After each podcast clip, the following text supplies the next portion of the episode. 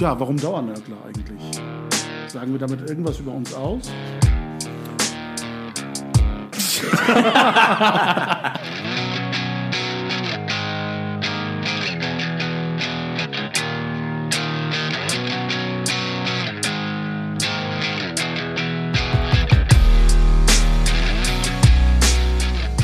Herzlich willkommen zu einer neuen Episode der Dauernörgler. Wie immer an den Mikrofonen auch heute. Engin Karahan. Eren Güvercin. Und Murat Kaiman. Wir möchten uns wieder über aktuelle Themen unterhalten, die uns als Muslime in Deutschland, aber auch ähm, mit unseren Prägungen, die wir im familiären oder biografischen Hintergrund mitbringen, beschäftigen. Dazu gehört ähm, in dieser Woche natürlich das prägende Thema, das auch überall in den Medien behandelt wird, zu dem wir uns auch einzeln in den sozialen Medien ähm, hier und da geäußert haben, das Freitagsgebet in der Hagia Sophia in Istanbul. Ich bin ganz gespannt, was Engin und Erdem dazu zu sagen haben. Ich hatte ja eher äh, die Erwartung, dass die Inszenierung mit einem äh, großen Akt beginnt, einer historischen Reminiszenz. Am Ende war ich enttäuscht, dass da so wenig äh, dramaturgisch passiert ist in Istanbul. Wie gesagt, ich hatte eigentlich gedacht, dass der Staatspräsident in Eroberer-Kostümierung auf einem weißen Pferd durch das Tor äh, zum, zur Hagia Sophia einmarschiert und sozusagen die Szene äh, nachstellt des äh, Eroberers Mehmet. Murat, du weißt aber, dass ähm, wir mit Pferden eher schlechte Erfahrungen haben. Ich wollte gerade sagen, ich habe aber diese Erwartungen schnell wieder zurückgeschraubt, weil ich mich daran erinnern konnte, dass er in seinen frühen politischen Jahren, als er die Inszenierung noch nicht so gut beherrscht hat, ähm, eine Grundregel der ähm, Dramaturgie und Inszenierungskunst vernachlässigt hat, nämlich nie mit kleinen Kindern und Tieren etwas aufzunehmen. Da hat er ja versucht, sich auf ein scheues Pferd zu setzen und den großen Imperator zu mimen. Und äh, dieses ähm, treue Pferd hat dann äh, seinen Reiter abgeworfen und nochmal deutlich gemacht, was es von dieser Instrumentalis Instrumentalisierung gehalten hat, nämlich sehr wenig mit einem Huftritt in die Weichteile. Und ich glaube, diese Erfahrung war so prägend, dass man diesmal das Risiko einer solchen äh, Symbolik vermeiden wollte und lieber mit 30 oder 40 Staatskarossen einer Audi-Kollektion, äh, so habe ich das aus der Ferne wahrgenommen, ähm, vor die Hagio Sophia vorgefahren ist um deutlich, dem Westen vor allem, deutlich zu machen, wie stark und unabhängig die Türkei jetzt mit ist. Luxus, also mit, einem, mit Luxus, mit Luxus, Audi-Limousinen gepanzert. Aus Europa. Ja, genau. genau. Äh, also alles in allem, was ich damit sagen will, ich, ich habe das, äh, und darauf können wir nachher im Einzelnen nochmal eingehen, ähm, als Karikatur äh, einer Eroberungsinszenierung wahrgenommen. Ähm, was waren eure Eindrücke? Ähm, ja, Karikatur trifft es, äh, glaube ich, ganz gut auf den Punkt und, und ähm, ich fand es halt sehr erstaunlich, halt auch ähm, gerade so über Twitter und so über die Nachrichtenagenturen, die türkischen, äh, wenn man sich da die Bilder angeschaut hat, ähm, dort wirklich, ähm, nun ja, sehr, sehr viele erwachsene Männer zu sehen, die, äh, äh, wo man das Gefühl hatte, gehen sie zu einem ähm, äh, äh, Karnevalszug oder ähm, äh, hat das, ist das eine Satireaktion oder meinen ihr das wirklich ernst? Und ähm, wenn man äh, gewisse äh, Personen dort auf diesen Bildern dann gesehen hat, wie sie mit in Fantasieuniformen ähm, äh, zu diesem Freitagsgebet gegangen sind äh, und in ähm, vermeintlich osmanischen ähm, Kostümen, die äh, das wirkt auf mich wirklich sehr, sehr äh, wie eine Karikatur und äh, ich müsste bei diesen Bildern eher äh, laut lachen, ehrlich gesagt. Und ähm, äh,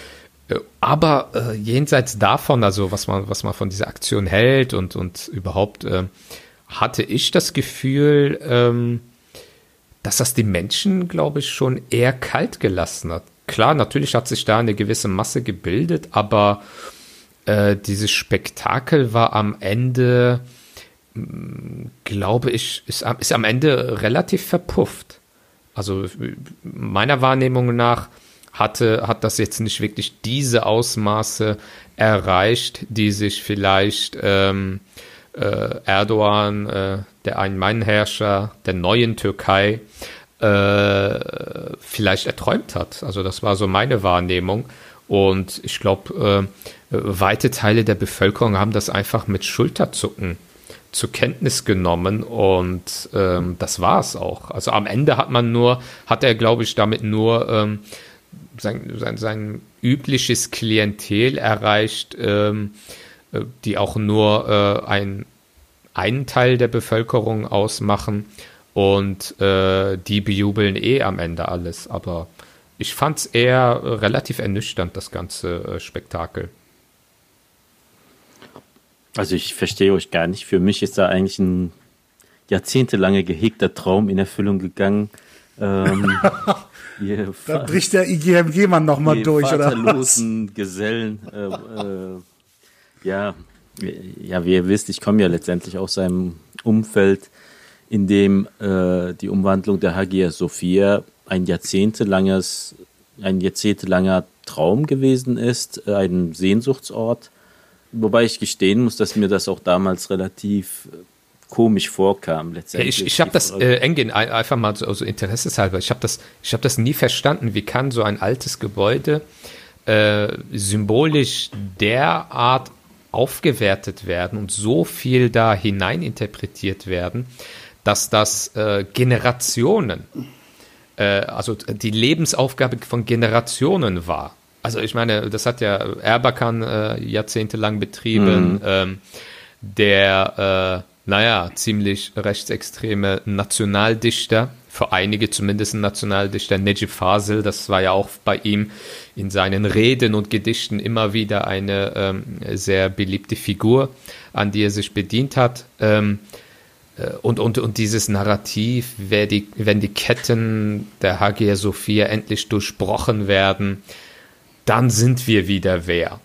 Äh, ich habe das nie nachvollziehen können. Kannst du mir das vielleicht erklären? Ich meine, ähm, du hast da vielleicht äh, etwas mehr Einblick in dieses Milieu, ähm, aber ich habe das nie verstanden. Ja, zum einen muss man, glaube ich, wissen, dass es kein neues Narrativ ist. Also es ist nichts, was irgendwo in den 90ern, in den 2000er Jahren entstanden ist, ähm, sondern geht viel weiter zurück. Es ist am Ende irgendwo auch weniger eine Frage der religiösen Verortung. Wir finden zum Beispiel dieses Narrativ der Hagia Sophia Umwandlung oder Rückumwandlung in eine Moschee noch viel früher als, als die islamische Bewegung in der Türkei angefangen hat. Äh, tatsächlich im nationalistischen Diskurs, ähm, in dem Diskurs, der sich die, die sich Rückkehr, die Restauration des Osmanischen immer wieder gewünscht hat, die, die Bildung der Republik als Verrat am osmanischen Erbe wahrgenommen hat und ähm, die Republikgründer dann natürlich auch als, als ähm, Verräter an der osmanischen, an der nationalen Sache angesehen hat. Und die äh, Umwandlung der Hagia Sophia selbst, äh, muss man natürlich auch sagen, war für die Republikgründer zu der Zeit tatsächlich auch ein Zeichen, ein Bruch mit dem Osmanischen Reich, ein, auch eine symbolische Distanzierung von dem osmanischen Erbe, mit dem man ja so an sich nichts zu tun haben wollte, auch mit der Religion nicht unbedingt. Man war eher laizistisch eingestellt. Dass die Umwandlung damals ein hoheitlicher Akt von oben herab nicht unbedingt sicherlich etwas gewesen ist, was Geiste der, des interreligiösen Dialogs geschehen ist oder dass man sich das als befrieden oder so vorgestellt hat, das war illusorisch. Also man kann genauso gut auch die Umwandlung damals äh, kritisieren die Frage, die ich mir aber stelle, ist, ob man tatsächlich 80 Jahre, 80 Jahre danach immer noch in diesem Geiste diese Auseinandersetzung pflegen muss. Also die ersten Generationen vielleicht danach und Nejib Fasel gehört halt schon, schon bereits zu den Nachzüglern, wenn er in den 50er Jahren, in den 60er Jahren darauf hinweist, dass, der, dass die Hagia Sophia halt nicht genau dasselbe ist wie eine Moschee. Also er, es gibt zum Beispiel von ihm eine interessante Rede, die er in den 60er Jahren gehalten hat, wo er äh, meint, ähm, es geht nicht um, also sinngemäß, es geht nicht darum, dass es zu einer, keine Moschee ist, äh, es geht nicht darum, dass, dass woanders halt auch Moscheen immer noch Kirchen sind, sondern es geht um diesen,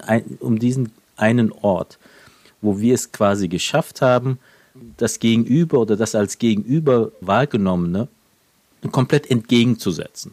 Also es ist der Geist in diesem Ort, der, der für uns wichtig ist, dass wir es geschafft haben, quasi diesem ewigen Widersacher, dem Westen, dem, dem christlichen Westen oder so, quasi diesen Ort zu entreißen und ihn auch noch umzukehren. wo man sagen muss, inwieweit sind das eigentlich noch legitime religiöse Emotionen. Da geht es nicht darum, Spiritualität in diesen Raum zurückbekommen. Es geht nicht wieder, es geht nicht darum, dass wieder Gott in, diesem, äh, in diesen Räumlichkeiten angerufen wird, sondern es geht um, um, das, um ein Schlagen, um eine Revanche, die da seit 80 Jahren versucht wird umzusetzen. Und hat eher mit nationalistischen Emotionen zu tun, aber weniger mit religiösen Emotionen. Und ich meine, was die islamische Bewegung in der Türkei angeht, ich glaube, das größte trojanische Pferd, das sie sich da ins, La ins Lager geholt haben, war auch mit Najib Fasel und anderen, dass sie sich dieses diesen nationalen Topos quasi mit ins Haus genommen haben und diesen völlig unreflektiert weiter gepflegt haben. Und aktuell die wenigsten werden wissen, woher dieser äh, Topos kommt, woher diese Forderung letztendlich kommt. Und dass es halt am Ende nicht einfach nur darum gibt, dass es einen Gebetsraum mehr gibt in Istanbul, wo man sich die Frage stellen muss, wer im Ramadan mal schon in Istanbul gewesen ist, auch in diesen großen Moscheen und gesehen hat, dass nicht einmal die Sultan Ahmed Moschee im Ramadan voll wird, geschweige denn die anderen Moscheen. Ich habe in der Suleimania Moschee vor Jahren mal mit gerade mal 100 Personen die, das Terawih-Gebet verrichtet und das auch nur, weil zwei Busse äh, aus dem Umland dort waren, um halt mal in, in der Suleimania zu beten. In der Moschee weiter, Nur Osmania Moschee, waren wir mit drei Mursin und dem Imam ganze 30 Personen, die dort das Tarawih-Gebet äh, gebetet haben. Es ist eine Gegend, in der eigentlich niemand mehr lebt. Es ist eine reine Geschäftsregion. Es ist kein Gebiet mehr, in dem man tatsächlich sein äh, normales Leben verbringt. Ab den Abendstunden trifft man halt nur noch auf Touristen in dieser Region. An Gebetsraum, an Möglichkeiten, das Gebet zu verrichten, hat es nicht gefehlt. Es ging eigentlich nur um diese eine Revanche, die man äh, meinte, äh, politisch tatsächlich dann halt auch äh, ausschlachten zu können und damit vielleicht noch ein paar ältere Kader die halt 20 Jahre lang, 30 Jahre lang diesen Traum für sich so als, als eigentlich unerreichbares Ziel äh, vor sich her, äh, hergetragen haben, irgendwie doch wieder ins Boot zu holen. Es ist äh, deswegen wahrscheinlich auch, das habe ich nämlich in den letzten Tagen halt sehr, sehr häufig gehört, von äh, ja, irgendwelchen Imamen, die halt immer in diesen Fernsehsendungen sitzen und, und äh, ein bisschen herumerzählen und äh, da habe ich halt des Öfteren, äh, gerade jetzt im, äh, im Kontext dieser äh, erneuten Umwandlung der Hagia Sophie in eine Moschee, äh, immer wieder diesen selben Satz gehört, ähm, dass, dass die zweite Eroberung äh, von Istanbul sei. Und da frage ich mich, Eroberung von wem? Also das ist halt interessant, dass diese Frage irgendwie niemand stellt, sondern die Leute halt, äh, ähm, äh, oder zumindest deren Klientel, ähm, äh, da einfach äh, frenetisch jubeln und, äh, naja, das sage ich jetzt mal ganz salopp mal so formulieren, sich daran aufgeilen, weil am Ende sind es ja sehr niedere Beweggründe, die diese Menschen dazu führt, dass sie rumgrölen, dass sie in Fantasieuniformen vor Kameras posieren, ähm, dass sie, dass sie, äh, keine Ahnung, Selfies machen und äh, den ganzen äh, Bullshit, der da halt dazugehört zu seinem Spektakel. Ähm, äh, das äh, hat schon echt wirklich groteske Züge, das Ganze. Ne? Und ähm, äh, keine Ahnung, also ich, ich finde das immer sehr faszinierend, diese Dinge einfach mal so zu verfolgen aus der Ferne und äh, ja, das eine oder andere, äh, den ein oder anderen Gedanken zu formulieren, aber sich größtenteils da, darüber zu amüsieren, weil ich glaube, äh, das, was das all das uns zeigt, ist eigentlich die vollkommene Bankrotterklärung, keine Demonstration von Stärke.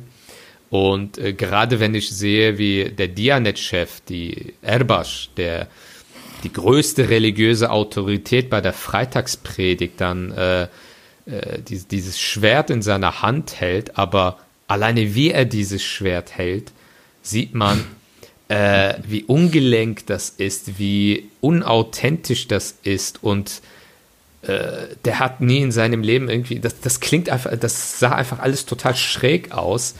Und äh, man muss sich das mal vorstellen, das ist die größte religiöse Autorität eines Landes. Und ähm, äh, äh, irgendwie interessant, also wenn ich all diese Bilder mir anschaue, könnte ich wirklich lauter Memes machen am Fließband und äh, äh, die irgendwie zirkulieren lassen, weil das, das, das ganze Event, die, dieses ganze Spektakel dort war eigentlich äh, eine Serie von Memes und ähm, das realisieren anscheinend die Menschen nicht, die sich äh, da wirklich da in so eine Sache sich hineinsteigern und äh, gar nicht merken, dass man eigentlich nichts mehr zu sagen hat und äh, dass man eigentlich vollkommen inhaltlich, vollkommene Leere äh, nur noch existiert.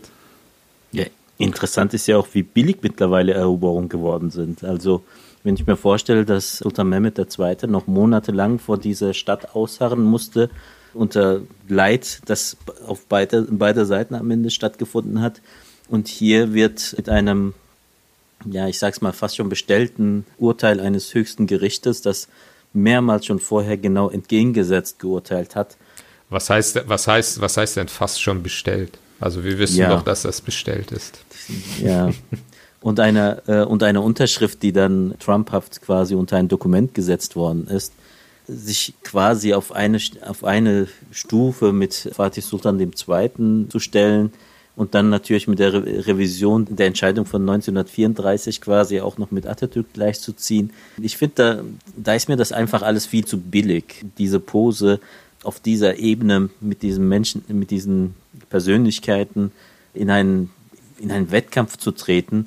Das sind so Wettkämpfe, die, die tritt man am besten gar nicht mal an, weil da kann man eigentlich gar nicht gewinnen, da, da kannst du nicht mithalten. Aber wie niedrig müssen tatsächlich die Erwartungen der Menschen auch geworden sein? Also es ist ja auch eine Frage, finde ich, des, des Selbstanspruches und der Komplexe, die man damit kompensieren muss. Und da ist mein Eindruck, da gibt es eine ganze Menge, die es zu kompensieren gibt. Weil am Ende wird auch die Erwartung, dass, dass man daraus politisches Kapital schlagen wird. Okay, am, äh, gestern beim Freitagsgebet gab es nochmal einen größeren Auflauf aber ansonsten ein großes Thema für diese, für die Menschen in der Türkei war es auch davor nicht, außer vielleicht für 5, 6 Prozent der Menschen und wird es auch in, in Zukunft nicht sein. Aber ich glaube, Murat, in Murat kocht es. Der will unbedingt was sagen. Das höre ich schon. Nein, ich, ich, ich finde einfach äh, vieles, was ihr sagt, sehr treffend. Ich würde das gerne noch an der einen oder anderen Stelle vertiefen. Ich, ich fange mal so vom äh, äußeren, äh, förmlichen, kleineren an und, und nähere mich dann dem äh, den, den Metaebenen vielleicht dieser ganzen Geschichte. Ähm, also das erste, was, was mir, wenn ich die Bilder betrachte, äh, in den Sinn kam, war, ähm, woher kommt diese Liebe äh, der Dianet zu türkisfarbenen Teppichböden in Moscheen? also in der äh, haben der Akseki äh, Moschee, in, das ist diese große Moschee direkt am äh, Behördensitz der Dianet in Ankara, liegt der gleiche türkisfarbene Teppichboden. In der DITIB-Zentrale in Köln liegt der gleiche türkisfarbene Teppichboden. Und jetzt auch noch äh, in der Hagia Sophia der gleiche oder ein sehr ähnlicher türkisfarbener Teppichboden. Ähm, ich gehe stark davon aus, dass man in der Kürze der Zeit die Vorgaben des türkischen Vergaberechts bei Beschaffungen der öffentlichen Hand nicht eingehalten hat. Aber mit Korruptionsprävention hat es diese Regierung in der Türkei ja ohnehin nicht so. Ähm, da hat man, glaube ich, ja, ich glaube, die haben ein, ein ich glaube, die haben, die haben irgendeinen verschwägerten Teppichhändler an der Hand, den sie bevorzugt mit Aufträgen äh, beglücken. Es, ist, und der das, durfte, das ist ein krisensicherer Job, hör mal. Der lacht ihr aber, ne? Ja, aber, ja natürlich. Also, also wenn du den Mann gut kennst, der diese Aufträge vergibt, und du bist Teppichhändler, dann, dann bist du Krösus offensichtlich jetzt in der Türkei, ähm, weil, weil du eben all diese Großaufträge kriegst und, und wahrscheinlich in der Kürze der Zeit auch noch so einen Sonderzuschlag, einen Eilzuschlag oder sowas erheben kannst, um nochmal doppelt abzu, abzukassieren. Hagia Sophia Zuschlag ich, von 100 Prozent. Ja, ja, aber was ich nur, nur sagen will, nimmt man überhaupt keine Rücksicht auf, auf die äh, dominierenden Farben in so einem Raum? Also ich, ich will jetzt mir nicht anmaßen, dass, dass ich künstlerisch, ästhetisch einen besonders guten Geschmack habe, aber wenn in einem Raum diese Farben dominieren, die es eben dort gibt. Verschiedene Grautöne, Brauntöne, Goldtöne, Erdtöne. Und man ähm, über die Öffnungen und die Fenster den Himmel auch gar nicht sieht, also diese blaue Farbe überhaupt äh, nicht gespiegelt wird im, im, im Raum sozusagen. Warum legt man dann diesen türkisfarbenen Teppichboden da ständig hin? Also mit, mit äh, dem Verständnis von Maskulinität, die dieser politische Zirkel auch mitbringt, hat das ja auch wenig zu tun. Also ich weiß es nicht. Ich kann mir darauf keinen Reim machen. Das war das Erste, was mich äh, alleine ästhetisch schon abgestoßen hat an der ganzen Inszenierung. Äh, dann natürlich Ali Erbasch, der Dianet-Vorsitzende oder Präsident, äh, mit seinem Säbel da äh, auf, der Predigtkanzel. Ähm, also was, was ich mich gefragt habe, und ich traue beides dieser Clique zu, dieser politischen Kaste zu. Entweder hat man sich in der Auslage oder ähm, im Depot äh, des Topkapi-Museums nebenan bedient und hat tatsächlich ein historisches Schwert da rausgeholt, um ihm das in die Hand zu drücken. Äh, irgendein Schwert, das mal irgendeine osmanische oder muslimische Größe geschwungen hat seinerzeit oder geschwungen haben soll seinerzeit. Entweder hat man das gemacht oder man hat auf der anderen Seite, ein paar äh, hundert Meter weiter ist ja der gedeckte Bazar da, dieser große Bazar, hat man dann irgendeinen touristischen Säbel made in China besorgt auf die Schnelle, um ihm das in die Hand zu drücken. Also beide Extreme traue ich äh, diesem Moment zu und, und diesen Leuten zu. Ähm, und unabhängig auch wieder von, von, diesem, ähm, von diesen Fragen, ähm, alleine die, dieses unbeholfene Argumentieren, ja, in der einen, in der linken Hand den, den das Schwert zu tragen, auf der äh, während der Hutba, also während der Predigt, äh, das sei eine äh, prophetische Tradition und äh, bedeute Frieden und sowas. Leute, verstellt euch doch nicht. Macht doch diese Bauchtanzverrenkung nicht bei solchen Sachen. Was die Intention war, war doch ganz klar. Und das war auch in den äh, vorherigen Argumentationen, warum diese Umwidmung jetzt wieder stattfindet, ja ein Schlagwort, Kritschhacke. Also ein Recht, das mit dem Schwert erobert, errungen worden ist, das soll jetzt auch ausgeübt werden. Ja, aber, weil man der Souverän, Murat, weil man der Murat, Souverän über dieses Gebäude Mensch, ist. Murat, das Schwert ist doch allseits bekannt ein Symbol des Dialogs, des Friedens, Ja, des Friedens und der Begegnung. Ne? Kommt Er hat es ja nicht aus der Scheide gezogen. Wie, das wieso, Schwert. wieso, Das wieso, blieb ja wieso musst du immer die negativen Seiten sehen? Das verstehe ich wirklich nicht. Also, Ja, ich bin hier bei den Dauernörglern. So, also, ja. das ist, das Ja, ist schon Leute, mal er, eine. Leute, er hätte auch eine Kalaschnikow nehmen können, also seid doch mal froh. Ja, also die Symbolik, die Symbolik gab es im islamistischen Milieu ja auch. Also dass man hinten ähm, ein, ein russisches Schnellfeuergewehr als muslimisches Symbol benutzt also hat. Bin, Bin Also Laden all hat diese- dieses Bild geprägt, ne, mit dieser Kalaschnikow. Ja, natürlich. Das hat eine ganze Generation im äh, Kopf gespeichert. Oder auch auf ne? dem, auf, auf dem Banner der Hisbollah oder der Hamas oder was, welche, irgendeiner Truppe da aus dem Nahen Osten, äh, ist ja auch dieses Schnellfeuergewehr da zu sehen. Ja, ja. Also auf jeden Fall, was ich sagen möchte, um auf das Thema zurückzukommen. Ähm, also frei von jeglichem Gespür dafür, welche ästhetischen oder politischen Signale ausgehen vom eigenen Handeln. Ähm, Und auch die, diese Unbeholfenheit, ähm, gerade dieses Abbild der Maria mit dem Jesuskind, das genau über äh, diesem Altargewölbe, jetzt eben über der äh, Gebetsnische prangt, mit weißen Vorhängen dann äh, so, sozusagen zu verstecken, so ein Stück weit. Ähm, weil man äh, sich das sozusagen nicht antun möchte, vor diesem christlichen Abbild sich zu verneigen während des Gebetes. In völliger, äh, in völliger Unkenntnis offensichtlich, auch der, wenn man immer prophetische Tradition zitiert, möge er in Frieden ruhen, ähm, als er beim Einzug in Mekka die Kaaba von Götzenbildern hat äh, befreien lassen und, und, und äh, entledigen lassen, ähm, hat er genau das Abbild der Maria mit dem Jesuskind ja gerade nicht zerstören lassen, nicht entfernen lassen. Also äh, auch, auch solche Geschichten, die mit dem eigenen Ursprung, mit der eigenen Religionserzählung wenig zu tun haben und geradezu wie, äh, wenn man versucht, etwas zu verstecken, ist das ja auch gleichzeitig ein Akt äh, der Unterstreichung, ja, der Betonung, äh, dass man gerade mit diesen weißen Tüchern den Blick dorthin lenkt und sich fragt, ja, was mag denn da sein? Und jeder weiß, was da ist. Also all diese Unbeholfenheiten, mit, mit denen wird man sich auch nicht zufrieden geben, so wie ich dieses Milieu kenne. Denn in den Seitenschiffen dort, also wenn man jetzt, äh, von Schiffen kann man ja eigentlich nicht reden, weil das ein basilikaler Bau ist und äh, kein basilikaler Bau ist, sondern so ein Rundbau ist, Ähm, aber auf, auf den ähm, Seiten rechts und links, wenn man auf diese Gebetsnische schaut, da gibt es ja weitere Mosaiken an den Wänden oben in, den, äh, in dem zweiten Rang, ähm, die ähm, Abbildungen von Angehörigen des byzantinischen Herrscherhauses, die bekannt waren für ihre Trunksucht und ihre Promiskuität. Und in der Szene, die jetzt applaudiert und jubiliert, wird ja gerade jetzt wieder betont, dass es eine Zumutung sei, gerade nach dem ersten Freitagsgebet, eine Zumutung sei, ähm, in der Gegenwart von Huren und Säufern sein Freitagsgebet verrichten zu müssen. Also diese Diskussion wird weitergehen. Und ähm, das zeigt eben diese Widersprüchlichkeit, diese Brüchigkeit in, in all dieser Argumentation. Wenn man mit den Leuten spricht, die dafür argumentieren und versuchen, das zu rationalisieren, heißt es immer, ja, da ist ja jetzt nichts erobert worden, sondern man hat diesen Raum seiner ursprünglichen Funktion zurückgewidmet. Äh, ja, aber die ursprüngliche Funktion war nicht die einer Moschee.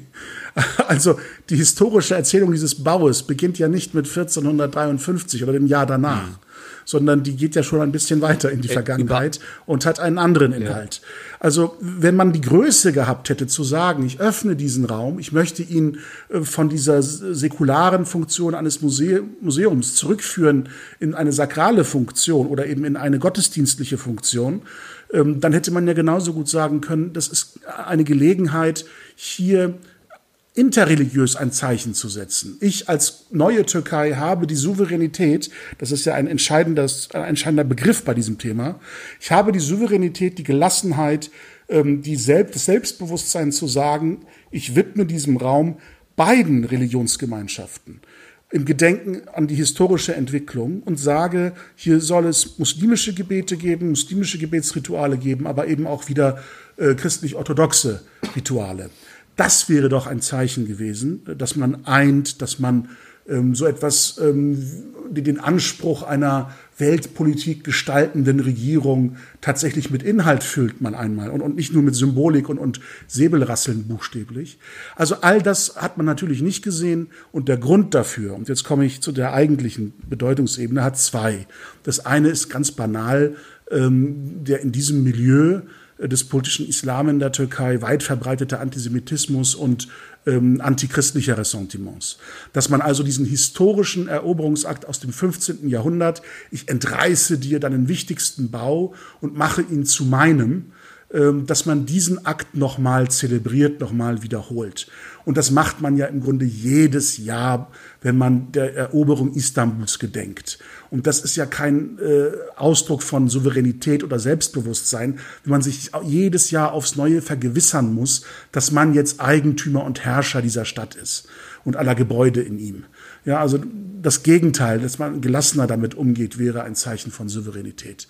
Aber wenn es um Souveränität geht, hat es noch eine andere Bedeutung, eine politische Bedeutung, die einhergeht mit der eigentlichen und meiner Ansicht nach viel prägenderen Intention dieser Umwidmung. Und das ist äh, die, der, der Streit, der innere Kampf mit dem ödipalen Komplex äh, dieser ähm, politisch-islamistischen äh, Regierung und, und seinem Gefolgsmilieu.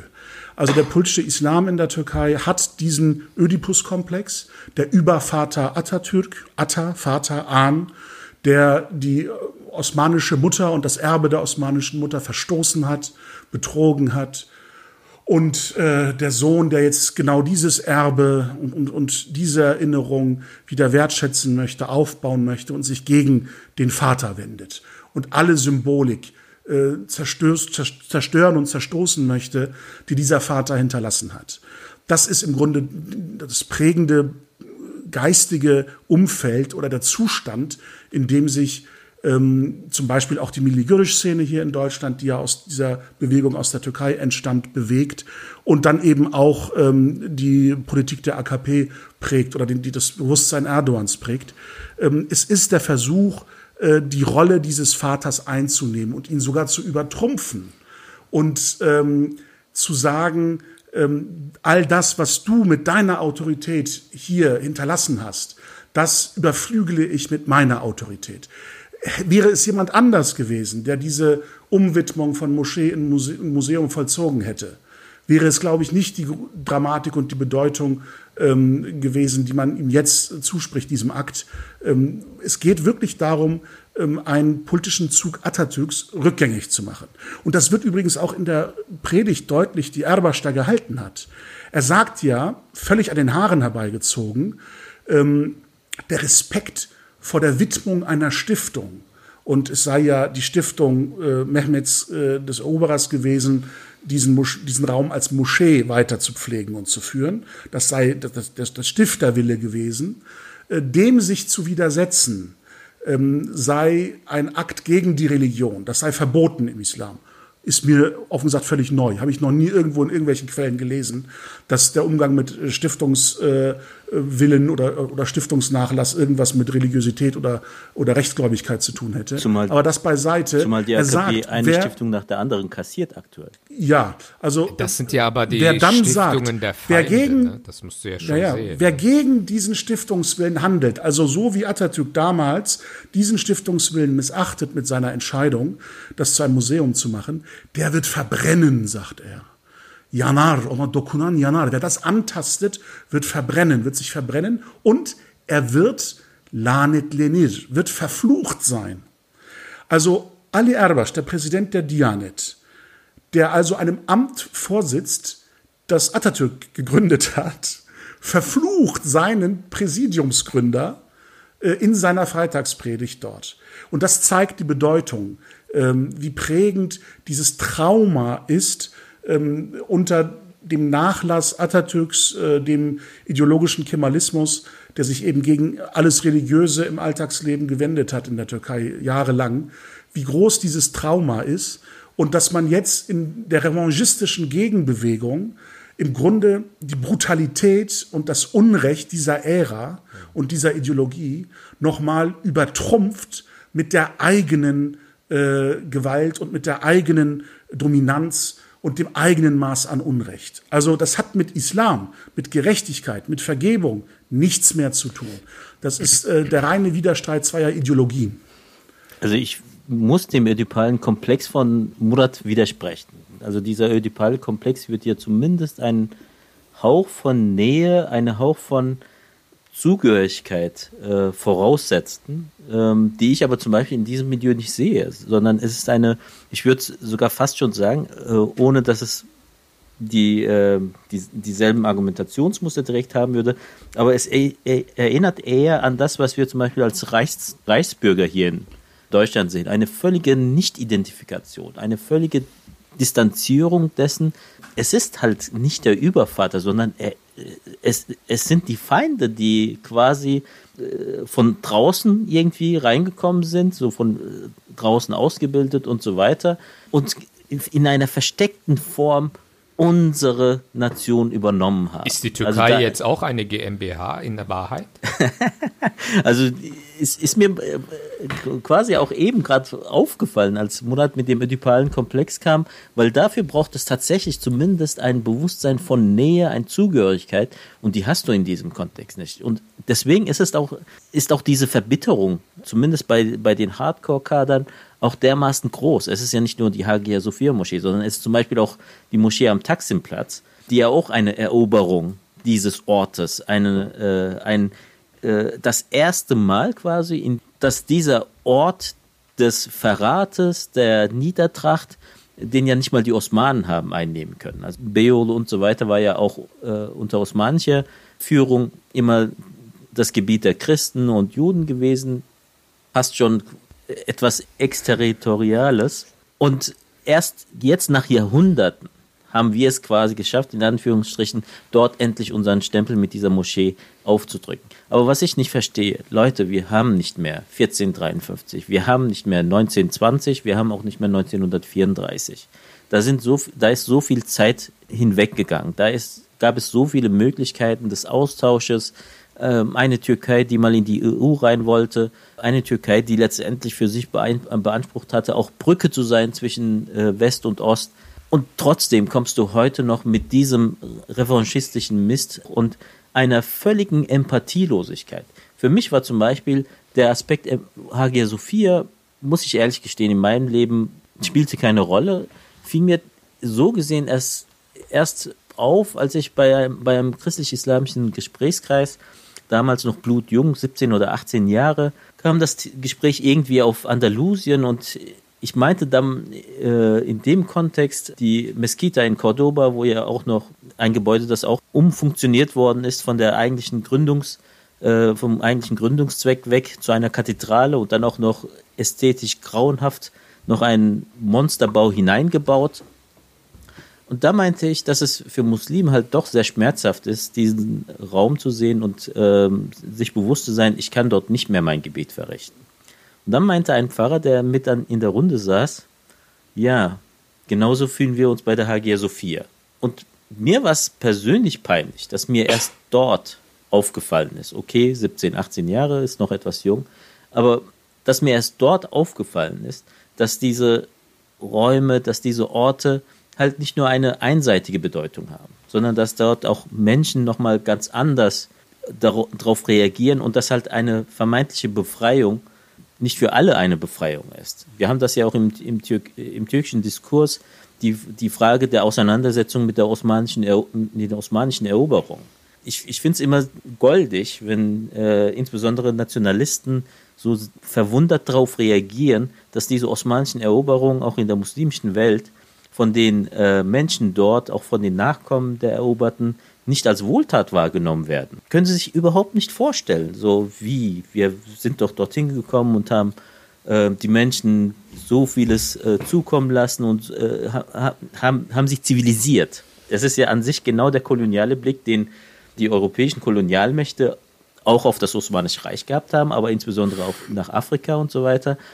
Den, den hat man ja quasi übernommen. Und der Anspruch war, durch, erst durch unsere, unseren äh, Fete, unsere Eroberung, unsere Befreiung, sind diese Menschen erst Teil wieder der Zivilisation geworden.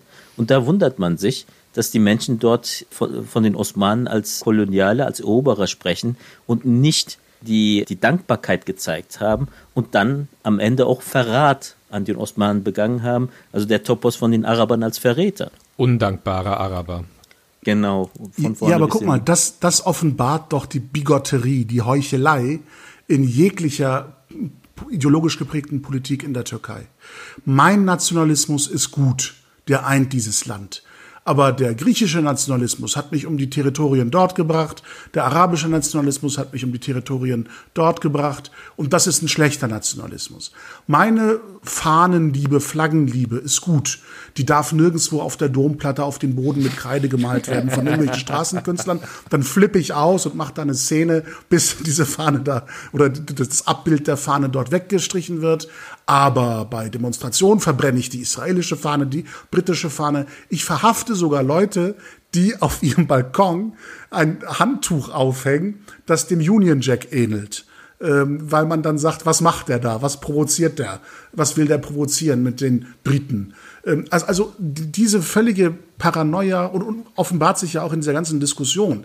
Wenn man sie zum Beispiel darauf anspricht, ähm, Vorsicht, dein Argument mit diesem Recht des Schwertes, also der Eroberer bestimmt über die Funktion eines Baues, äh, dass das könnte möglicherweise im Nahen Osten in die Hose gehen oder ein Eigentor darstellen, wenn du mit diesem Argument kommst, ähm, weil, und das ist ja auch interessant, ähm, Erbasch ja genau in, in, während dieser Predigt auch diese Symbolik anspricht und sagt, die, das äh, Freitagsgebet jetzt in der Hagia Sophia sei ein Symbol der Hoffnung, dass auch die Al-Aqsa bald befreit wird oder in Freiheit gerät oder äh, frei sein darf. Also dort hat er das Bewusstsein der Okkupation durch einen fremden Herrscher und versteht gar nicht, dass dieser ja auch für sich in Anspruch nehmen kann, zu sagen, ich habe im fairen Kampf, im Waffengang dieses Territorium von euch erobert und mit den Gebäuden darin kann ich machen, was ich will. Das wäre die gleiche Logik, die dieser Aktion innewohnt, aber die will man nicht ja, die, die will man aber nicht gelten lassen plötzlich, ne? Weil, weil ähm, die eigene Eroberung, das ist Frieden und Aufbau und Erhalt und die Eroberung des anderen ist pure Zerstörung. Und ähm, darin zeigt sich wieder diese Doppelmoral, die Janusköpfigkeit, die Unaufrichtigkeit dieser ganzen Argumentation. Ähm, ich möchte noch, äh, ihr habt euch jetzt in Rage geredet wieder, äh, wie ihr euch so gegenseitig äh, aufputscht. Also äh, ich möchte auf einen anderen Punkt zurückkommen. Ähm, äh, Murat, du hast das ja eben so äh, schon relativ detailliert geschildert und zwar dies, dies, ähm, dieses, diese Revanche an, an Atatürk und, und dieses Abarbeiten an Atatürk, das ist ja, hat ja schon wirklich krankhafte Züge. Es ist ja wirklich ein Fetisch. Äh, und äh, ein, ein, ein wichtiger Aspekt, den, äh, den der vielleicht so ein bisschen in diese ganzen Diskussionen und so weiter um Hagia Sophia und dieses, dieses ganze Spektakel so ein bisschen äh, verloren ging, ist, ähm, was passiert eigentlich in der türkischen Gesellschaft, in vor allem halt auch in dem eher konservativen oder eher religiös geprägten Teilen der türkischen Gesellschaft.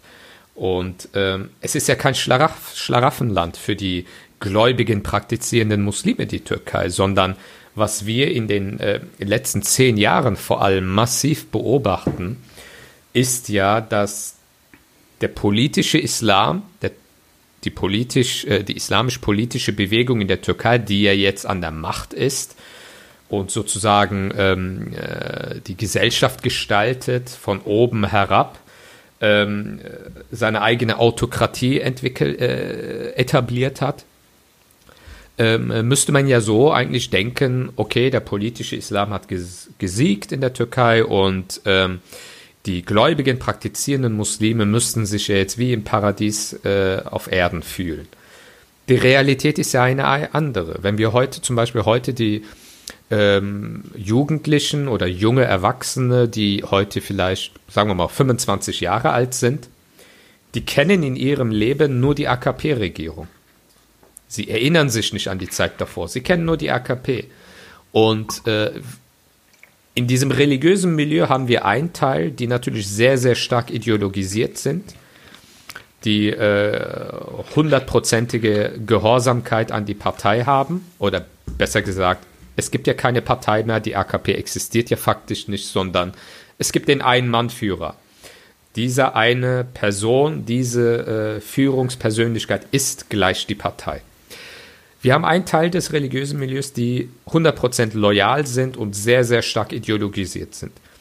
Aber immer größere Teile, gerade dieser jungen, religiös, eher religiös orientierten Teil der türkischen Gesellschaft, sie äh, erleben eine sehr große Desillusionierung.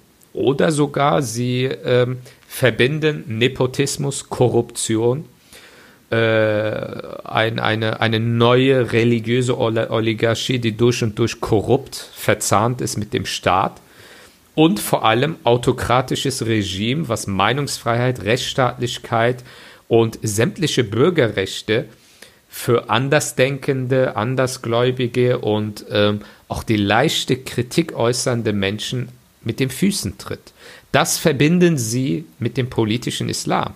Und das führt gerade auch in diesen religiösen Milieus immer mehr dazu, dass junge Menschen, die äh, eben nicht die gleichgeschalteten Medien nur konsumieren, sondern äh, im Internet, in äh, anderen, äh, durch andere äh, Medien sich informieren können, sich ein eigenes Bild äh, der Realität schaffen und ein eigenes Bild machen.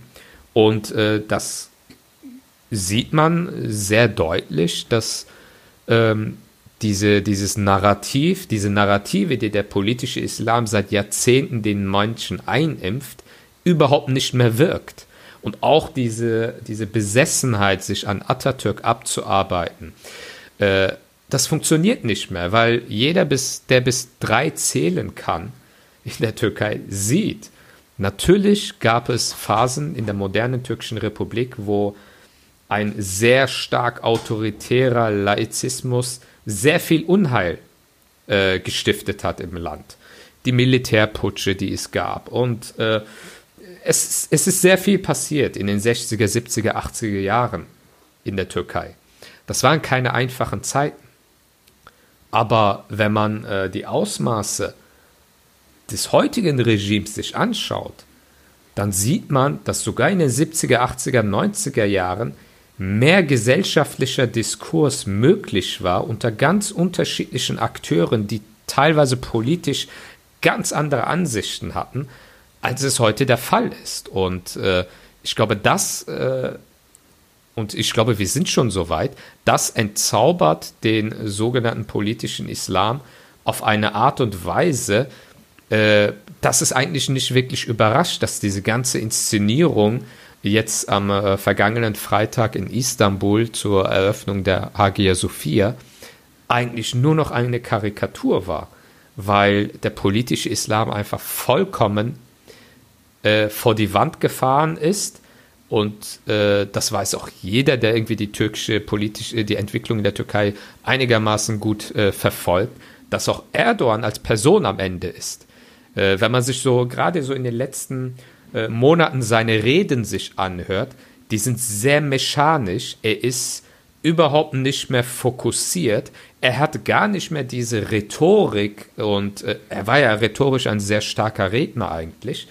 Äh, auch wenn er inhaltlich nicht Großartiges erzählt hat, aber er hat die Menschen ja schon beeindruckt und elektrisiert. Diese Eigenschaft hatte er und er hatte dieses Feuer auch in sich und man sieht einfach, dass er vollkommen, ja, sehr stark paranoid ist, das muss man äh, nüchtern festhalten, aber auch äh, selber vollkommen desillusioniert ist und die Menschen gar nicht mehr elektrisieren kann und auch eine Behörde wie die Dianet, Religionsbehörde, äh, auch vor Erdogan und jetzt bei Erdogan äh, mehr denn je. Es war nie eine religiöse Institution, die die Menschen wirklich ähm, elektrisiert hat, sondern es ist ein riesengroßer bürokratischer Apparat mit Beamten, die Dienst nach Vorschrift äh, machen und äh, dementsprechend äh, Spiritualität oder ähm, sonstige Dinge kann man bei, äh, in, in diesem Laden sehr, sehr lange suchen. Da wird man nichts finden. Ja, herzlichen Dank, lieber Eren, dass du auch den äh, letzten Hauch der Möglichkeit eines Türkei-Besuches komplett ad absurdum geführt hast, jetzt auch noch. Äh, das verstehe ich jetzt nicht. Wie meinst du das? äh, genau. Äh, nee, ich, äh, ernster Spaß beiseite. Ich denke, am, am Ende bleiben auch nur noch diese Symbole. Also sie haben nichts mehr außer diesen Symbolen, außer diesem, die, außer der Inszenierung, weil von den ganzen Versprechungen, die letztendlich sich ja auch weniger auf das Religiöse bezogen haben, Religionsfreiheit, ja, das war ein Aspekt, aber auch dort gibt es massiv Probleme. Wenn wir zum Beispiel schauen, äh, letztes Jahr gab es in, äh, in Istanbul einen sehr interessanten Kongress äh, eines ähm, Institutes, das eigentlich auch regierungsmäßig sehr wohl gelitten ist und, aber dort sollten auch Referenten auftreten, die von bestimmten äh, Sufi-Gruppen in Istanbul, die auch äh, sehr mächtig sind, als Ketzer verschrien sind. Wobei man sich die Frage stellen muss, äh, also Jubbel Ahmed Hoja ist zum Beispiel einer der Namen, die dort aktiv gehetzt haben. Wenn man Jubbel Ahmeds, Ahmeds Religionsverständnis zur, zur Grundlage nimmt, dann bleiben insgesamt nicht sehr viele Muslime übrig, die sich überhaupt noch als Muslim bezeichnen dürfen. Aber diese Leute konnten dort nicht auftreten. Es musste Polizeischutz einberufen werden. Also der Druck, der aufgebaut worden ist, diese ähm, Forderung nach Einheit, äh, Einheitlichkeit, nach Konformität in allen Lebensbereichen, der lässt ja die äh, religiösen Türken in der Türkei, der lässt die ja nicht unbeeindruckt. Im Gegenteil, auch religiös hast du gefälligst in einer Form ähm, der Linie der Diane zu, zu folgen. Also da, äh, da nimmt sich die, das äh, Regime äh, von Kenan Evren äh, nach dem Putsch aufgebaut äh, nimmt und gibt sich, was das aktuelle Verständnis und Selbst, äh, Selbstverständnis der Dianet heute angeht, keinen Unterschied. Also da äh, muss man tatsächlich sagen, die Erwartungen äh, hinsichtlich einer größeren Freiheit, die sind komplett ad absurdum geführt, teilweise ins Umgekehrte geführt. Und das merken natürlich auch junge Menschen, die halt einerseits Ideale eines muslimischen Lebens gerade in dieser Kleptokratie nicht mehr übersehen können, im Gegenteil auch selbst angewidert sind davon. Auf der anderen Seite der Anspruch, ein aufrichtiges religiöses Leben zu führen, auch mit einem Gestaltungsanspruch in der Gesellschaft als Affront und als Kritik auch wieder äh, am Regime wahrgenommen wird. Und da wundert es mich, zum Beispiel auch nicht, dass, dass es äh, bei der Wahrnehmung der Hagia Sophia auch einen Generationsbruch gibt. Also wenn ich mir zum Beispiel auch innerhalb der Milieusch anschaue, wer sich euphorisch freut, klar hast du dort auch in der Jugendabteilung und so weiter Funktionäre, die entsprechend auch nur dort sind, weil sie genauso ticken wie die Alten. Die sind 20-jährig genau im Geiste 60 Jahre alt. Da äh, wirst du auch keine andere Haltung erwarten können. Aber selbst bei den Funktionsträgern hast du, gab es zum Beispiel äh, die eine oder andere Äußerung auch in den sozialen Medien, die sich sehr kritisch mit der Umwandlung der Hagia Sophia in eine Moschee auseinandergesetzt haben, auch Kritik formuliert haben. Und dann hast du aber die drei, seit 30 Jahren, seit fast schon 40 Jahren als Funktionär aktiven gesehen, wie sie auf diese Kritik reagiert haben. Mit Beschimpfungen, mit teilweise mit Drohungen, dass man doch diese, äh, diesen Post gefälligst löschen soll. Natürlich dann auch schön auf Türkisch, aber auch mit der Situation, dass tatsächlich ähm, die eine oder der andere Funktionsträger, Funktionsträgerin diesen Post dann auch löschen, löschen musste. Also da hast du eine, äh, einen Bruch, der durch die Generation geht, weil auch die Jüngeren nicht nachvollziehen können, was eigentlich dieses, diese Sehnsucht überhaupt, heute überhaupt auch eine Rolle haben soll. Insbesondere, insbesondere auch im deutschen Kontext eine Rolle haben soll. Die sind im interreligiösen Dialog unterwegs und können ihren christlichen äh, Dialogpartnern nicht erklären, was dieses Gehabe sein soll, weil sie es selbst nicht mehr verstehen und komplett raus sind aus diesem Kontext. Also und das ist ja auch dieses, äh, das Fatale, dass auch diese Entscheidung komplett aus der Zeit gefallen ist, auch aus der Zeit der Türkei gefallen ist. Erst recht, äh, wenn wir unseren Kontext hier äh, zum, Maßstab, zum Maßstab nehmen, überhaupt unverständlich wird. Und von der Frage, ob es da dem Muslim im Herzen aufgeht, gar nicht weiter weg sein könnte. Dann müssen wir aber, wenn wir euren Analysen jetzt folgen, festhalten oder können wir festhalten, dass ähm, die AKP-Regierung in der Türkei und alle, die sich unkritisch in ihr Fahrwasser begeben, auch der Organisation hier in Deutschland, ähm, im Grunde die größten Fördervereine für atheistisches oder Agnostizismus, also atheistisches Denken oder Agnostizismus sind unter der jungen muslimischen Bevölkerung in der Türkei und hier. Definitiv. Denn, ja. äh, denn, denn wenn man sich ansieht, ähm, die, die, die Verzweiflung in vielen Moscheegemeinden, junge Leute nicht mehr erreichen zu können. Oder in der Türkei beobachtet bei demografischen Umfragen, dass äh, immer mehr junge Leute sich von der Religion abwenden, sie nicht mehr praktizieren, ihre Sinnhaftigkeit in Frage stellen, dann ist das die Erfahrung der letzten 20 bis 25 Jahre. Denn seien wir doch ehrlich, mit was ist denn diese Bewegung angetreten? Übrigens weltweit, in all ihren Ausprägungen im Nahen Osten, im Maghreb und ähm, eben auch in der Türkei. Das war das Narrativ oder der Slogan, das Motto des Adil Düzen, der gerechten Ordnung. Dass das, was momentan an der Macht ist, verwestlichte, weltliche, korrupte Regierungen sind, ähm, und das, was Sie installieren wollen, am Islam orientiert, ist eine gerechte Ordnung, eine Sozialordnung, in der es gerecht und fair für alle zugeht, wo alle am, wird an der wirtschaftlichen ähm, äh, Prosperität teilhaben können, wo alle an den Gütern des Staates teilhaben können, wo alle eine faire Chance auf Aufstieg, auf Karriere, auf Berufschancen haben, wo alle frei sind im Denken, im Handeln, im Glauben, Darum, das war ja die Ansage. Übrigens auch der AKP, diese berühmten Balkonreden nach den großen Wahlsiegen zu Beginn ihrer, ihres Aufstieges, mhm. wo der Gesellschaft vergewissert worden ist, ihr braucht keine Angst zu haben. Wir sind nicht diese politischen Parteien des Nahen Ostens oder des Maghreb, die irgendwie versuchen, eure Lebensweise zu verändern. Nein, unsere muslimische Prägung bringt nur zum Ausdruck, dass wir Gerechtigkeit und ähm, eine rechtmäßige Verwaltung in die Städte und in das Land tragen wollen in diesem Land. Ähm, und äh, darauf stützt sich ja im Grunde auch die Unterstützung einer frommen, aber eigentlich eben nicht islamistisch orientierten, politisch gesinnten, großen Bevölkerungsmehrheit in der Türkei, die sich eher Mitte, Mitte rechts positionieren würde, im konservativen Lager. Und ähm, mit deren Unterstützung hat sie sich ja jetzt äh, jahrelang an der Macht gehalten. Aber am Ende, was ist äh, von diesem Versprechen übrig geblieben? Und da will ich gar nicht groß ausholen, nur an, an Symbolen das festmachen. Ähm, du, ihr habt es schon korrekt äh, formuliert. Die, die Türkei in ihrem früheren Zustand, also vor 2000, sag ich mal, in den 80er, 90er Jahren, war natürlich kein, kein Hort der Menschenrechte und der Freiheit für alle, aber es war zumindest eine gesellschaftliche Situation und eine politische Ordnung, in der es sowas wie Obrigkeitskritik geben durfte, ohne dass man damit seine Freiheit riskiert hat. Ich erinnere mich vor allem in den 90er Jahren an viele ähm, Comedians, die im Fernsehen, auf der Bühne, ähm, in, in Kabarettveranstaltungen die Politik aufs, äh, auf den Arm genommen haben und ähm, im, Grunde ins Lächerliche gezogen haben, sowohl was persönliche Attitüden der Politiker anbelangte, als auch ähm, die, die sachliche Politik selbst. Und, und dieses politische Kabarett zum Beispiel ist, ist völlig äh, erlahmt.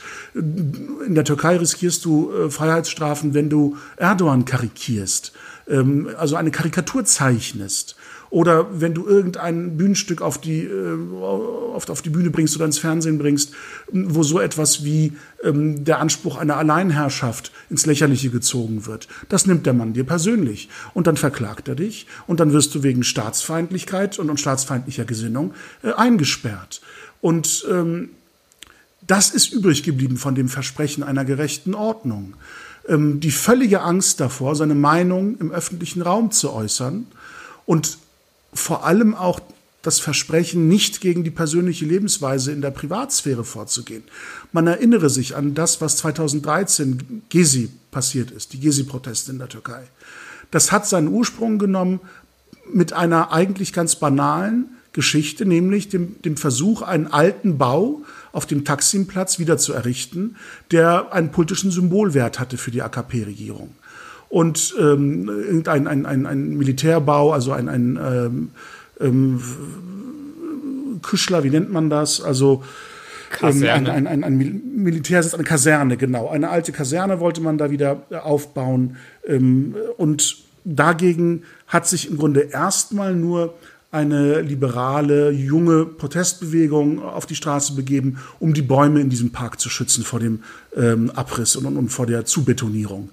Und daraus hat sich aber eine Massenbewegung in Istanbul und dann in anderen Städten der Türkei etabliert, weil man genau das gespürt hat, wohin die Politik zu kippen droht. Und das hat sich an einem Zitat Erdogans festgemacht, die genau oder kurz oder um diese Gezi-Proteste herum äh, öffentlich geworden ist, wo er sagt, in einem Interview, glaube ich, war das, für eine Zeitung oder für ein Fernsehen, dass wenn er in seiner Herrschaftsresidenz in Istanbul sitzt und aus dem Fenster guckt und sieht, wie die Fähranleger an die Stege anlegen bei der Überfahrt von der europäischen auf die asiatische Seite und umgekehrt, wie die jungen Menschen dort aussteigen, wie merkwürdig sie teilweise gekleidet sind, wie unzüchtig sie sich benehmen, Hand in Hand haltend und so weiter, und dass er sich gestört fühlt von diesem Anblick. Und äh, das war das Gefühl, Moment, diese Politik, die ist nicht nur darauf ausgerichtet, den Staat zu plündern, sondern jetzt streckt sie die Hand auch in mein Privatleben aus und will dieses Privatleben dominieren und, und strukturieren und gestalten nach dem eigenen Befinden, nach dem, was selbst für moralisch oder sittlich gehalten wird oder befunden wird.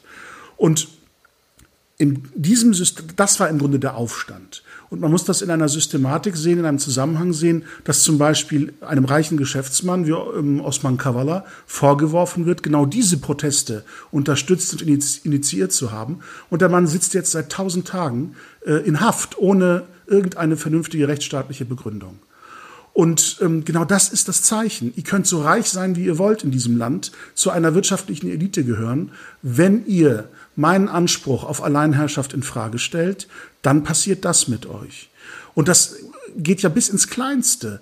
Beispielsweise der Regierungssitz in Ankara, des Staatspräsidenten, des Staatsoberhauptes. Eine Anhäufung von Geschmacklosigkeiten und, und Prunksucht und, und äh, ähm, Opulenz mit all diesen verzierten Ornamenten und, und, und äh, alleine schon diese ganzen Konferenzräume, die an, an äh, diese, diese, diese ähm, Machtarchitektur eines Ceausescu oder sowas erinnern. Ähm, und ganz natürlich für jeden den Eindruck eines Palastsitzes, eines Palastes gemacht haben. Da wurde sofort interveniert. In den Medien durfte der Begriff Palast nicht fallen. Gesprochen wurde von diesem Sitz als, also nicht Sarai, sondern Külliye, ein Gebäudekomplex, das dem Wortsinn nach eigentlich ja eine soziale Widmung haben soll, also der Allgemeinheit dienen soll. Ja, aber Sitz eines Alleinherrschers jetzt ist. Also in all diesen Symboliken, in diesen Kleinteiligkeiten wird auch deutlich, ähm, wohin dieses Versprechen nach Gerechtigkeit und sozialer Freiheit gegangen ist in der Türkei. Und das, was übrig geblieben ist, ist im Grunde äh, Raubtierkapitalismus ähm, und äh, das Plündern von Staatsvermögen gepaart mit diesem Traditionalismus als vermeintliche Legitimation. Und ein Symbolbild, was man bei dem Freitagsgebet in der Hagia Sophia oder an der Hagia Sophia sehen konnte, war auf der Straße zu sehen, vor dem äh, Gebäude, vor der Hagia Sophia, wo Menschen, die sich zum Beten aufgestellt haben, ähm, aufgrund Platzmangel oder weil sie es bequemer fanden, ähm, auf Geldautomaten ihren Gebetsteppich ausgerollt haben. Das sind so kleine Hütten, kleine Kabinen, in denen Geldautomaten auf der Straße sind von verschiedenen Banken aneinandergereiht, wie so kleine Buden. Und die sind dann raufgeklettert und haben auf diesem Geldautomaten äh, gebetet. Also das Gefühl für die inneren Werte, für die, für die, für die äußere Ästhetik und äh, für, für die Spiritualität von religiösen Ritualen ist komplett abhanden gekommen unter, dieser, unter diesem Machtanspruch. Es ist eine inhaltsentleerte, entkernte Förmlichkeit von Religiosität, wo es reicht, dass deine Stirn den Gebetsteppich berührt und alles andere, was du machst, wird ähm, alleine aufgrund deiner Treue und Gefolgschaft zu dieser Regierung ähm, schön geredet oder verharmlost.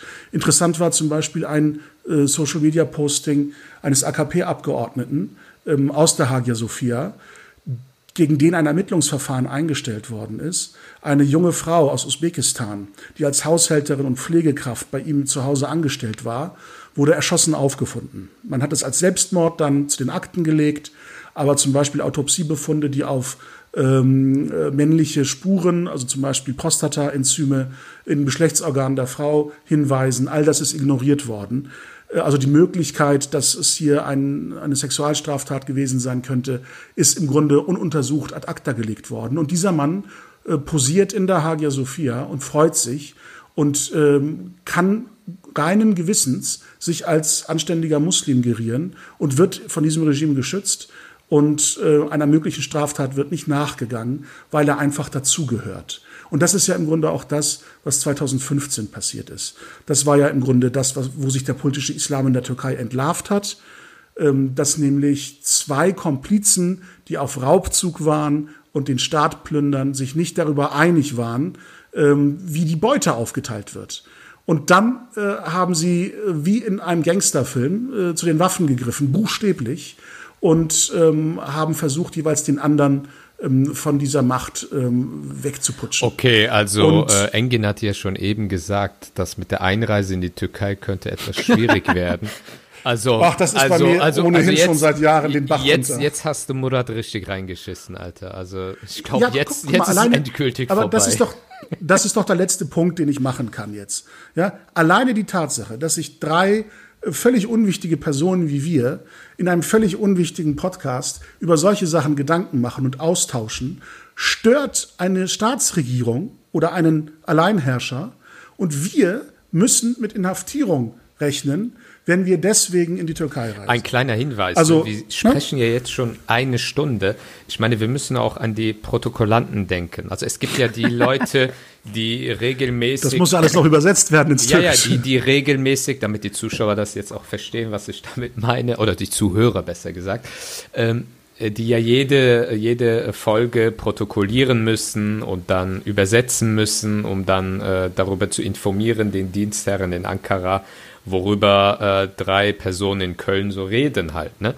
Äh, es ist ja immer ganz amüsant, das auch immer im Hinterkopf zu halten und dementsprechend auch ähm, Ja, ich meine, wo die Freude aufhört, ist eben die Tatsache, dass du in der Türkei momentan ähm, quasi die Situation eines Freiluftgefängnisses hast, wo Menschen an der Ausreise gehindert werden, weil man sie eben weiter äh, repressiv dort äh, behandeln will und Menschen wie wir einfach daran gehindert werden, äh, in das Land einzureisen, unter der Androhung, unter eben diesem Damoklesschwert, dass du jederzeit völlig ähm, haltlos aufgrund der Ausübung deiner Meinungsfreiheit dort äh, jahrelang im Knast verschwinden kannst. Und das, das ist ja im Grunde der Ausdruck dieses Machtanspruchs. Ja? Die, die Menschen, es, es geht nicht um Bürger, es sind Untertanen. Das, das ist äh, die Symbolik. Sie gehören mir, ich kann über ihre Freiheit entscheiden und das Land gehört mir. Ich entscheide, wer sich an die Strände legen darf, wer in den Wäldern spazieren gehen darf, wer in den Städten im Café sitzen darf oder wer eben nicht einreisen darf in dieses Land. Ja, das, das ist ja äh, im Grunde der Anspruch, das Land gehört mir und ich entscheide darüber. Ja. Genauso wie die Hagia Sophia gehört mir und ich entscheide darüber. Ähm, aber ich glaube, äh, klar, die Situation ist ja klar und das haben wir auch öfters mal thematisiert und dass wir das jetzt hier nochmal erläutern, ist ja auch gut. Aber wir, wir haben einen Punkt nicht angesprochen, den ich aber in diesem Kontext sehr wichtig finde. Wir sind zwar jetzt über eine Stunde, aber das sollten wir, glaube ich, kurz und knapp äh, zumindest auch mal anreißen. Äh, ist ja halt auch immer, ähm, wie reagieren äh, Muslime, vor allem türkeistämmige Muslime, auf bestimmte Dinge, die in der Türkei passieren und ähm, warum reagieren sie auf andere Dinge, die auch in diesem Land passieren, nicht. Das ist ja immer sehr interessant. Also, oder zumindest, was kommuniziert man äh, äh in der Öffentlichkeit und äh, was kommuniziert man im äh, gemeindeinternen Kontext ich glaube, das ist äh, gerade bei diesem Hagia Sophia-Thema vielleicht auch ein interessantes Thema, was man thematisieren muss, weil ich hatte mal ähm, auf Twitter irgendwas gelesen, da hatte jemand gesagt, ähm, oder da hatte jemand äh, äh, getwittert, ähm, ich glaube, das war Ruprecht Polenz, der gesagt hatte, er fände es schön, also er hat nicht gesagt, die Muslime müssen das und das tun, sondern er hatte nur getwittert, ähm, er fände es schön, wenn sich äh, äh, muslimische äh, Organisationen in Deutschland ähm, sich zu dieser Hagia Sophia-Sache ähm, positionieren oder zumindest eine äh, ihre Sichtweise mitteilen. Also er fände es schön, weil er einfach wahrscheinlich bestimmte Fragen im Kopf hatte, was sicherlich viele andere Menschen auch hatten. Und darauf gab es es, es gibt so einen Typus äh, des, ähm, ja, wie soll ich sagen, des eher, ja, eher linksorientierten Aktivisten, der besonders auf Social Media sehr aktiv ist, der in jeder Gelegenheit irgendwie ähm, den Muslim in Schutz nehmen muss. Als ob der Musl muslimische Bürger in Deutschland kein mündiger Bürger wäre, der äh, sich auch selbst verteidigen kann oder der selber auch sich artikulieren kann ähm, der dann auf Ruprecht Polenz geantwortet hatte, ja, warum sollen sich denn deutsche Muslime zu etwas äußern, äh, was sie nicht betrifft? Und ähm, diese Position kann man ja vertreten, finde ich nachvollziehbar. Äh, aber äh, wenn äh, türkisch, türkeistämmige Muslime äh, sich sehr wohl zu Hagia Sophia äußern, aber in einer Sprache, die eher nicht in der deutschen Öffentlichkeit dann auch verstanden wird und dann in Jubelarien sich ausarten, auch Funktionäre oder extra nach Istanbul fliegen, um an diesem historischen Tag äh, diesen, die, an diesem heiligen Ort zu sein. Äh, das meine ich natürlich ironisch. Ähm, all das äh, wird einfach äh, nicht gesehen und als Alibi wird dann irgendwie immer herangezogen oder als Ausrede besser gesagt, ja, warum sollen wir uns denn dazu äußern? Ja, aber in deinem Kontext bejubelst du diese Machtdemonstration, die äh, keinerlei religiöse Motivation hat aber äh, äh, also die, diese Widersprüchlichkeit, ich glaube, das muss man schon thematisieren. Das haben wir ja auch in anderen Kontexten immer wieder erlebt. Und äh, ich fände äh, es gut, wenn wir dazu auch vielleicht kurz äh, was sagen. Also ich habe ja jetzt schon was gesagt, aber ich überlasse euch auch mal das Wort. Ich finde es ja interessant, dass das sich nicht nur auf türkischstämmige Muslime hier in Deutschland, aber auch teilweise ähm, im ganzen, ganzen Westen äh, sich beschränkt, sondern ähm, das zieht ja recht weite Kreise. Interessant ist aber gleichzeitig auch, wie ähnlich sich dann die Argumente abbilden. Zum einen die Rekursion auf das rein religiöse, dass halt einfach nur diese Umwandlung eines äh, bisher säkularisierten Raumes in Form einer, eines Museums in eine Moschee als, ähm, als Akt des, als ein spiritueller Akt wahrgenommen werden äh, soll äh, und gefälligst nur so wahrgenommen werden soll. Also die, wie man es tatsächlich schafft, in so einem Kontext, in einem Kontext, wo die äh, Umwandlung jetzt seit Jahrzehnten diskutiert wird, jetzt seit Wochen auch nochmal viel intensiver diskutiert wird und rein politisch eigentlich diskutiert wird. wie man es schaffen kann, die ganzen politischen Implikationen aus so einem Vorgang rauszuhalten und dann nur auf den Punkt abzustellen, es ist ja eine Rückkehr zu Gott. Es Ja, ist aber- zumindest dann ein Gebäude, in Wie, wie, wie Gottes Wort aufrichtig, wie aufrichtig ist das? Ist dann? es nicht. Also ich- äh, ich hab- im, ich im, Beispiel- persönlichen, Im persönlichen Gespräch geben sie ja das zu. Nur was hindert dich daran, wenn du das schon sagst, diesen einen Aspekt so betonst, wie kannst du diesen dominant politisch-populistischen Diskurs und, und, und äh, Mechanismen, äh, die dort äh, wirken, vollkommen ignorieren? Und wenn das dann ein Imam macht, der auch noch einer Gemeinde vorsteht, wenn das eine äh, äh, Funktionär eines Verbandes XY macht, da, äh, dann hat das ja nochmal eine ganz andere Tragweite.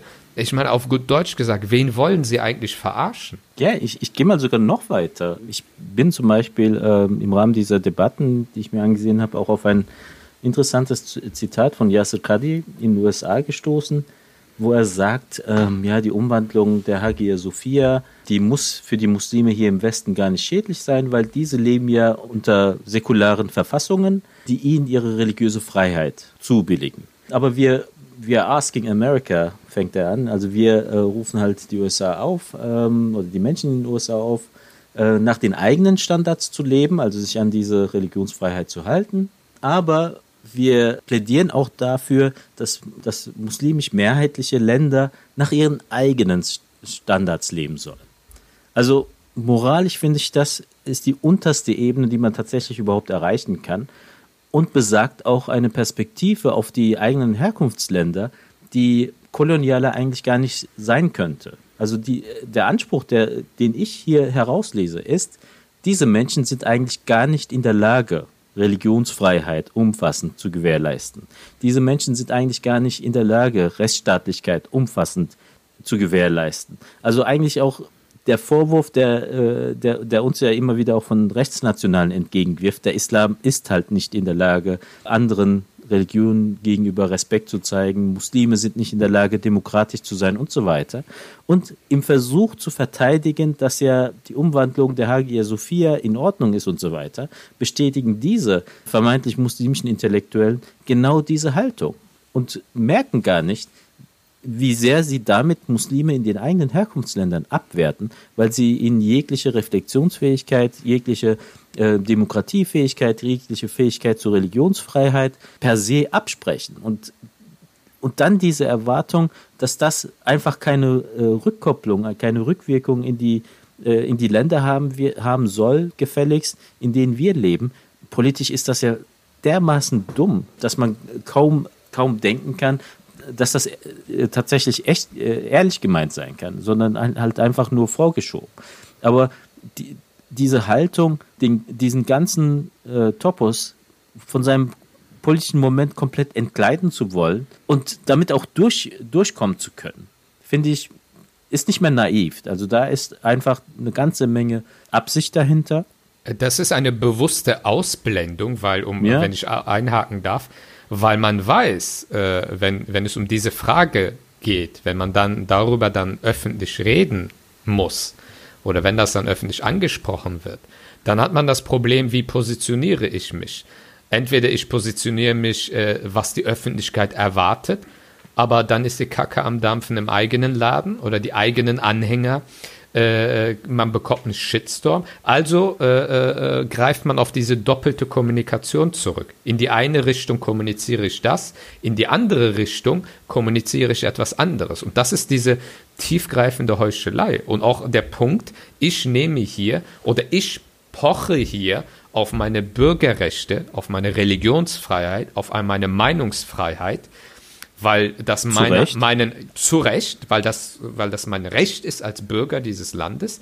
Aber in deinem äh, türkischen Kontext äh, pfeifst du auf diese Rechte. Oder du bist nicht mehr in der Lage, äh, wenn die Rechtsstaatlichkeit vollkommen abgeschafft wird, wenn äh, Menschen wie Kavala seit tausend Tagen im Knast sitzen, wegen nichts, und das weiß jeder, dass da nichts vorliegt, und zahllose andere Menschen auch, und du bist nicht in der Lage, auch nur die leiseste Kritik dazu zu äußern. Und aus einem muslimischen Standpunkt heraus äh, wie, wie kann man das mit seiner muslimischen äh, äh, Identität oder Persönlichkeit oder mit seinem muslimischen Glauben überhaupt vertreten? Erst recht, wenn man eine gewisse ähm, ähm, religiöse Autorität ist, äh, sei es ein Imam in der Gemeinde oder eine gewisse religiöse Autorität in einer religiösen Gemeinschaft oder wie Yasser Kadi, der ja auch im äh, englischsprachigen Raum ja auch als ja ein Gelehrter wahrgenommen wird. Und äh, das, äh, also das macht mich jedes Mal sprachlos und äh, fragt, äh, da, da, da frage ich mich, wie, wie, wie kann man diese, diese, diese Widersprüchlichkeiten einfach ignorieren oder die Augen davor schließen? Aber es ist ja kein Augen davor verschließen oder ignorieren. Es ist ein bewusstes Schweigen, weil man die eigene Unglaubwürdigkeit und Heuchelei zumindest erahnt, wenn man sich ihr nicht vollkommen bewusst ist. Dafür will ich ein paar Beispiele sagen. Einmal auf spiritueller Ebene. Es wird ständig argumentiert, ähm, ja, die Umwidmung in eine Moschee passiere doch umgekehrt unter anderen Vorzeichen auch mit Moscheen äh, unter christlicher Herrschaft. Die würden dann auch in Kirchen umgewandelt. Man bezieht sich also auf ein Phänomen aus dem Mittelalter oder aus dem 15., 16., 17. Jahrhundert um etwas zu legitimieren, was man jetzt im Jahr 2020 praktiziert. Damit wird im Grunde das Narrativ von der zivilisatorischen Rückständigkeit der Muslime äh, fortgeführt, ohne dass man sich dieses Effektes überhaupt bewusst wird. Was ich noch schlimmer finde, wenn man seine eigene Religion ernst nimmt, dann muss man ein strenger Antitraditionalist sein. Es gibt genug Verse, in denen es heißt, Warum wollt ihr den Schritten eurer Vorväter, eurer Väter und Großväter folgen? Vielleicht waren es falsche Schritte auf falschen Wegen. Warum wollt ihr dem Glauben eurer Väter und Großväter folgen? Vielleicht war es ein falscher Glaube. Also das eigene Reflektieren des eigenen aktuellen Handelns steht im Vordergrund unserer Religion und dem Aufruf, in guten Taten äh, in einen Wettstreit zu treten. Nicht auf das sich zu beziehen, was die Ahnen, was die Vorväter, Großväter, die eigenen und die Fremden getan haben, um vermeintlich sein aktuelles Handeln zu rechtfertigen. Ja? Jeder selbstbewusste Muslim müsste eigentlich sich fragen, ist denn das Vorbild äh, Fatih Sultan Mehmeds, also des Eroberers von Istanbul, die Hagia Sophia in eine Moschee umzuwandeln, die richtige muslimische Vorgehensweise gewesen? Sie ist unter den Vorzeichen ihrer Zeit nachvollziehbar, erklärbar. Ja? So war das eben, kann man sagen. Oder man kann sagen, ähm, ein, äh, eine Bevölkerung, die eben diese Großstadt erobert hat, braucht jetzt einen großen Gebetsraum für die eigene Gemeinde. Also nimmt man den größten Sakralbau des Gegners und widmet ihn um. Mit, mit all diesen pragmatischen Argumenten kann man ja hantieren. Nur theologisch wird daraus kein Schuh. Denn theologisch betrachtet oder historisch betrachtet gibt es genug Vorbilder in, in, früheren Zeiten des Islam, die genau das Gegenteil praktiziert haben. Auch wenn sie fremde Städte erobert haben, haben sie eben keine religiösen Räume angetastet oder diese umgewidmet, sondern ihre eigenen Bauten dann errichtet. Also all diese Geschichten, ähm, wenn man ihnen auf den Grund geht, offenbart sich ein, eine Dissonanz, ein Bruch mit der eigenen mit dem eigenen religiösen Fundament und dem aktuellen Handeln. Und das Gleiche widerfährt aktuell den Leuten, die hier schweigen, in Deutschland zum Beispiel. Was, was ich ganz bemerkenswert fand und, und, und wirklich lachhaft, ähm, wir oder Leute wie wir, die sagen, als Muslime muss man einen positiven Bezug zu, zu seinem äh, Lebensmittelpunkt hier in Deutschland haben, muss schauen, wie man sich als Muslim hier verortet, einen Islam leben, der in, in Deutschland der Lebenswirklichkeit entspricht und, und sich hier dem, der Frage widmet, wie kann ich zum Wohl der gesamten Allgemeinheit mit meinen muslimischen Werten eintreten, ähm, die werden verlacht, ja, als Haustürken oder verachtet, geschmäht als Haustürken und der Begriff des deutschen Islam oder der deutschen Muslime wird im Grunde als äh, Humbug, als Mumpitz, als Unsinn diffamiert. Und dann stellt sich ein stellvertretender Verbandsvorsitzender hin und sagt, angesprochen und, und aufgefordert, zur Hagia Sophia Stellung zu nehmen, ich bin doch deutscher Muslim, warum müssen wir uns als deutsche Muslime zu etwas äußern, was in der Türkei passiert? Gleichzeitig postet er ein paar Tage später eine alte Rede seines Vaters, die genau in die Kerbe schlägt, äh, mit der jetzt äh, die Jubelarien in der Türkei äh, stattfinden in der Hagia Sophia. Also diese Dissonanz, die nehmen die Leute ja auch selbst wahr. Und daraus speist sich vielleicht auch die Aggressivität äh, gegenüber Leuten wie uns. Ja? Äh, also sie, sie können diese eigene Spannung, diese, diesen eigene Dissonanz, den eigenen Bruch nicht aushalten. Und das Schweigen, das laute Schweigen der großen Verbände zu dem Thema ähm, ist im Grunde der Tatsache geschuldet, dass wenn sie reden müssten, sie entweder gegen die Stimmung ihrer Basis reden müssten und sich dann die Proteste anhören, wie man sich hier denn dem deutschen Staat anbiedern kann äh, und äh, das schmäht, was in der Türkei gerade passiert, obwohl das doch der Traum dieser Gemeinden und so weiter gewesen sei. Deshalb traut sich keiner nach vorne mit, mit dieser Erzählung oder mit diesen Inhalten. Und es traut sich keiner nach vorne zu sagen, ja, ich finde das gut, was da passiert ist, weil das dann wiederum entlarven würde, äh, wie heuchlerisch sie sich hier im interreligiösen Dialog äußern, wenn es um das Zusammenleben geht. Dann sind sie nämlich die ewig von Islamophobie gebeutelten Opfer, die mehr um Rücksichtnahme und Anerkennung und Unterstützung bitten, aber im gleichen Kontext ähm, sich nicht die Frage stellen, wie kann ich als Muslim eigentlich in einem Raum beten und glauben, dass diese Gebete einen Segen äh, bringen, mir und anderen, wenn ich gleichzeitig vernehme, dass zum Beispiel mein Nachbar in Griechenland äh, auf Halbmast flackt und sagt, es ist ein Trauertag für mich heute. Ja, weil ein Raum, den meine Vorfahren errichtet haben, zum Gedenken und zur Praxis meines Glaubens, heute zum Instrument äh, einer anderen Dominanz, eines anderen Machtanspruchs degradiert wird. Äh, egal, ob man das nachvollziehen kann oder nicht. Wir kommen doch aus einer Religiosität, die sagt, du bist kein Muslim, wenn du schlafen kannst, obwohl dein Nachbar hungert. Wie kann ich bitte beten, wenn mein Nachbar das Gebet, was ich verrichte, aufgrund des Ortes, an dem ich verrichte, als schmerzhaft für sich empfindet? Das hat nichts mit Anbiederung zu tun. Das wäre Souveränität, wenn man diesen Gefühlen Raum lässt, sie wahrnimmt und entsprechend auf sie einzugehen vermag. Aber das konnte die Türkei leider mit ihren christlichen Untertanen, mit ihren jüdischen Untertanen nach der republikanischen Zeit leider auch nicht. Ich denke, das war ein gutes Schlusswort, ja. oder? Ja, wenn ihr das so stehen lassen wollt, von mir aus gerne. Genau. Okay. Ausnahmsweise. Dann kommen wir wie immer zu unseren Musiktipps. Die soll es heute ja auch geben. Ich bin gespannt, was ihr zu diesem Anlass ähm, gefunden habt. Es passt gar nicht zum Anlass, also ehrlich gesagt. Ich gehe äh, auf meine Hip-Hop-Schiene Oh weiter, egal was das Thema der, der, der Episode ist. Ähm, ich nehme den, äh, eine aktuelle Single von Yuri featuring San Diego. Äh, und zwar heißt der Titel Death Row. Äh, Death Row. Und ja, das, das wäre meine Musikempfehlung. Ähm, meins hat schon mit dem Aktuellen zu tun, jetzt nicht direkt mit der Hagia Sophia, aber ähm, es ist eigentlich ein Wunsch oder fast schon ein Gebet, das ich hier in die Runde gebe. Die Worte stammen von Yunus Emre, vertont wurden sie von Masar Alanson und Fuat Özkan. Adımız miskindir bizim. Und der Grund, warum ich mir das wünsche, sind tatsächlich die Worte, wo sie sagen, wir üben keine Rachsucht gegen, gegenüber anderen. Alle wissen das von uns. Wir gehen letztendlich von dieser Welt. Gegrüßt seien die, die noch auf dieser Welt bleiben. Also die, meine Hoffnung ist diese Selbstverständlichkeit, diese Ruhe gegenüber anderen, dass das vielleicht wieder mal, dass das zum gemeinsamen Kulturgut Gut von uns Muslimen wird und nicht der Wunsch, es irgendwie dem und jenem heimzuzahlen.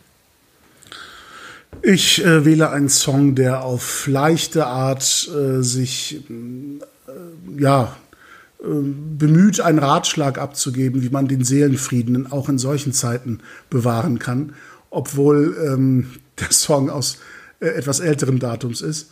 Und zwar ist das äh, Grup Vitamin, Takmaya Jackson.